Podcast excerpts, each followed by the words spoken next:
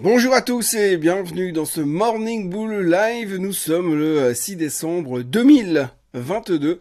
Alors je m'excuse déjà un peu pour euh, le ton de ma voix. Pour l'instant il y en a encore. Comme c'est parti, je suis pas sûr que ça va durer encore très très longtemps, mais en attendant, je vais quand même essayer de vous raconter ce qui est en train de se passer dans les marchés.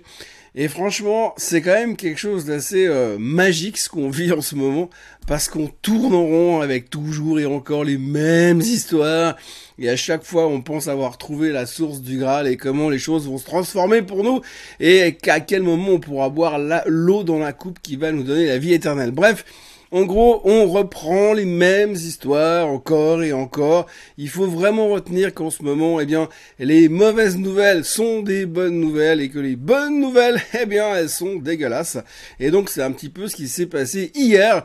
Ce qui fait que tout d'un coup, toutes les certitudes qu'on avait acquis la semaine dernière, toutes les convictions qu'on s'était mis au fond, gravées dans le corps, tatouées sur le corps, eh bien toutes ces convictions se sont envolées comme des petits oiseaux et aujourd'hui on se pose la question de savoir si Monsieur Powell il serait vraiment de viche au prochain meeting de la Fed.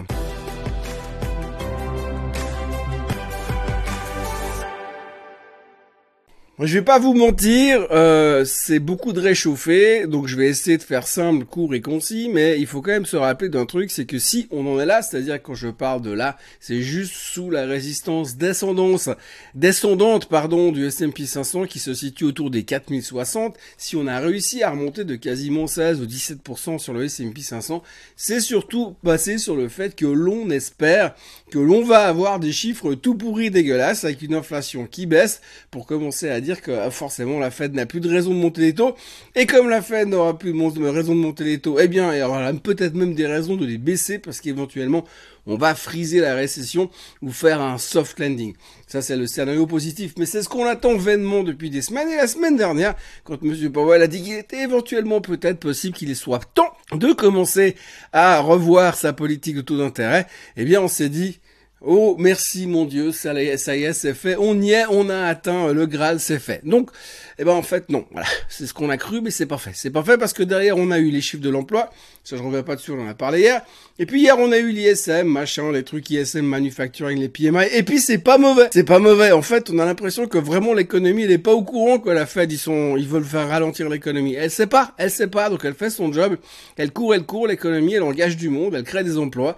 Et puis ça c'est pas du tout ce qu'on avait prévu sur le plan de marche, puisque en créant des emplois inévitablement, eh bien on va faire venir de l'inflation et donc ça, ça ne plaira pas à la Fed donc la Fed, elle va devoir faire quoi? Eh bien, du coup, on se pose la question depuis hier soir. La Fed va probablement monter les taux de 0,75% la semaine prochaine. Oui, c'est horrible. C'est horrible, je retiens mes larmes, c'est une catastrophe. En gros, oui, effectivement, il se pourrait que la Fed euh, monte les taux de 0,75% la semaine prochaine. C'est un peu la conviction qui est en train de monter. Hein. C'est le truc à la mode. Euh, la semaine dernière, on était convaincus que les 0,5% c'était dans la poche, mais là, c'est plus aussi évident que ça. Donc, en gros, on est en train de se dire, est-ce que par hasard, Monsieur Powell ne pourrait-il pas changer le discours qu'il avait mercredi dernier pour nous faire un autre discours mercredi prochain et nous dire qu'en fait, euh, tout cru, patate crue, mais les taux vont continuer à monter encore un petit peu.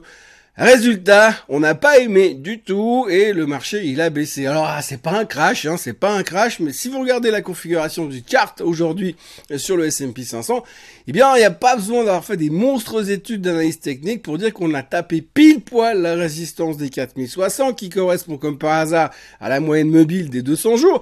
Ce qui veut dire que logiquement, dans cette configuration graphique, on devrait retourner tester les 3600 points sur le S&P 500 histoire de voir si ils sont vraiment solides. Et c'est ce qu'on va peut-être faire, donc c'est la grande question du moment, parce qu'en tout cas tout le monde s'est précipité dans le, le gouffre qui s'est ouvert. Hein. Euh, Morgan Stanley est venu dire hier soir qu'eux ils avaient majoritairement des clients vendeurs. Derrière vous avez Bank of America qui est venu dire derrière qu'eux ils avaient encore plus de clients vendeurs que chez Morgan Stanley, parce qu'eux du coup ils parient sur une baisse très rapide prochaine de 20%.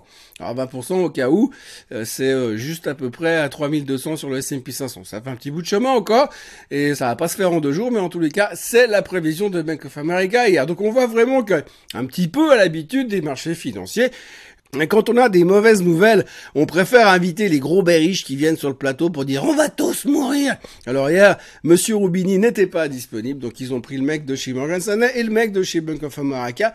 En tout cas, toujours est-il que pour l'instant le marché, il est en direction du sud et euh, il y a deux trois suppositions qui laissent penser qu'effectivement ça pourrait baisser encore. Alors maintenant, on n'a pas non plus des kilos de chiffres qui vont nous tomber dessus ces prochains jours. On aura le trait de baleine aux États-Unis cet après-midi et puis comme d'habitude, en fin de semaine, on aura le PPI, on verra un peu ce que ça donne, mais euh, le moindre mauvaise nouvelle sur l'inflation, sur le PPI, hein, imaginez que d'un coup on a un rebond sur les prix à la production, qu'on puisse se dire, hum, mais si ça rebondit sur les prix à la production, ça va se répercuter sur les prix à la consommation, on est mort. Et le marché, il va se reprendre une tôle parce qu'on va dire, ouh, mais si ça se trouve, Powell, il va monter les taux de 1%. Non, là, je vous charrie, mais j'ai quand même un peu l'impression qu'on est juste en train de perdre la raison. Là, j'ai presque envie de dire que, entre les informations contradictoires qu'on se chope depuis deux trois jours, ça serait quand même pas mal si on pouvait dire, bon, temps mort, les gars, vous sortez du terrain, on retourne au vestiaire et on se retrouve le 3 janvier parce que là, il y en a marre. Donc on va pas théoriser tout ce qui pourrait se passer si euh, l'inflation continue à monter, ça on aura largement le temps d'en reparler sur le moment. J'espère franchement que c'est pas ça parce que je vous avouerai que si je pouvais parler d'autre chose que de l'inflation dans les prochains mois, je signe tout de suite n'importe où parce que j'en ai juste un tout petit peu marre de faire des bilans inflation taux, taux, inflation, inflation, taux et taux et inflation. Donc c'est un poil fatigant. Et puis on va parler deux minutes du pétrole. Alors le pétrole, alors il s'est fait déglinguer, un déglinguer parce qu'on s'est dit ouais bah tu te rends compte, euh, la Fed maintenant avec cette économie qui est super forte, bah, il se pourrait que la Fed ils, vienne complètement euh, euh, monter encore plus fort les taux, donc s'ils montent plus fort les taux, les gens vont plus consommer, si les gens vont plus consommer, on rentre en récession, puis si on rentre en récession, ben qu'est-ce qu'on va plus faire? Ah ben on va plus mettre d'essence dans les voitures. Alors plus mettre d'essence dans les voitures, bah ça va être rigolo, mais simplement ça va faire moins de consommation, donc moins de consommation, c'est-à-dire que le prix du baril il va baisser. Donc résultat, le pétrole a perdu 2,50$ parce que oui, évidemment ça va baisser tout de suite. Non, parce que nous, on anticipe, hein. on est des anticipateurs, il faut bien comprendre ça. Donc, on a anticipé la baisse du pétrole quand les gens seront en récession et qui mettront plus d'essence dans leur voiture. Maintenant, on peut passer à autre chose. D'ailleurs, ce matin, ça rebondit parce qu'on continue à entendre des rumeurs comme quoi la Chine pourrait rouvrir ses portes et puis serait beaucoup plus cool par rapport au Covid. Eh ben, ça tombe bien, parce que nous, en Europe, on voit que la moitié des ministres françaises baladent avec un masque de nouveau pour, pour protéger la population. Donc, on est nickel, on est nickel, franchement, c'est topissime. Donc bref, du coup, le pétrole rebondissait un peu ce matin, un peu ce matin seulement, hein, parce que moins qu'en cas de récession, mais quand même si ça peut rouvrir en Chine, ça pourrait arranger un peu les bidons. Donc le pétrole va dans tous les sens, et puis euh, quand vous regardez de nouveau, c'est assez symptomatique, parce que hier matin, il y avait un analyste, je sais plus, je sais plus sur quelle chaîne américaine ou quel euh, journal américain qui dit que le pétrole devait sûrement aller en direction des 130. Et puis dans la foulée, boum, il perd 3 dollars. C'est un grand classique et c'est vrai que quand on regardait le graphique du baril hier matin, on pouvait penser que ça montrait, oui, mais tout d'un coup, on a eu des signes hier que cette économie qui va trop fort va pousser la Fed à monter les taux trop fort et comme la Fed va monter les taux trop fort, eh bien l'économie va ralentir puis on va rentrer dans une énorme dépression. En gros, c'est comme ça qu'on fonctionne. Pour l'instant, ce marché est complètement cinglé. Vivement qu'on passe à autre chose. Dans les petites news du jour qu'il faudra retenir quand même, on notera qu'il y a un SPAC qui devrait se créer. Vous savez, les SPAC. Alors, les SPAC. les SPAC, c'est le truc méga spéculatif qui montait de 140% il y a une année en arrière. À chaque fois qu'il y avait une nouvelle émission, boum, le SPAC, il montait de 150%. C'était génial. C'était la facilité de faire de l'argent à tous les coups. C'était money machine. Bref, ça s'est un peu calmé depuis. Hein. D'ailleurs, le dernier SPAC qui a avec marché, c'est quand monsieur Trump a lancé son propre réseau social. Mais là, il y a un SPAC qui devait être lancé pour lancer une boîte de crypto qui s'appelle Circle. Euh, c'est un, une boîte qui produit, qui est fait un émetteur de stablecoin en fait. Alors me demandez pas ce que c'est, ça m'intéresse pas de toute façon, mais c'est un émetteur de stablecoin qui s'appelle Circle, qui a, va, il a renoncé à faire son SPAC parce que c'est pas le moment, soi-disant. Mais ils ont confirmé que ça n'a rien à voir, hein, rien du tout à voir avec l'affaire FTX. Bah non, quelle coïncidence, n'a vraiment rien à voir, c'est sûr. Non, c'est sûr. Mais enfin bref, voilà. Donc euh, le SPAC de Circle n'aura pas lieu, enfin pas tout de suite. En Chine, rien à voir avec Monsieur Xi Jinping, mais peut-être avec Monsieur Elon Musk. En Chine, on a appris qu'il se pourrait que Tesla euh, va couper sa production de Tesla en Chine parce que ça se vend pas aussi bien que ça. Euh, ça a pas trop plu au marché, hein. le titre perdait 7% hier. Et puis alors il y a une news. Alors je, je il faut que je la confirme vraiment parce que apparemment, j'ai pas eu le temps de creuser ce matin, mais je veux quand même la dire parce que ça me fait tellement plaisir. Euh, j'ai encore une fois, je sais pas si c'est une, vraie news, mais j'ai lu dans un article dans un journal français comme quoi hein, le Conseil fédéral a travaillé sur une hypothèse. En cas de coupure d'électricité et de rationnement d'électricité en Suisse, ils vont interdire la circulation des voitures électriques. Voilà, je me suis évanoui de rire. Euh, voilà, ça c'est un petit détail, mais on verra si ça se confirme ces prochains jours. Mais en tout cas, si c'est le cas, euh, non, ça me fait rire. Voilà. On a autrement Monsieur Zelensky qui a été nommé euh, homme de l'année par le Financial Times je crois, je sais pas comment penser.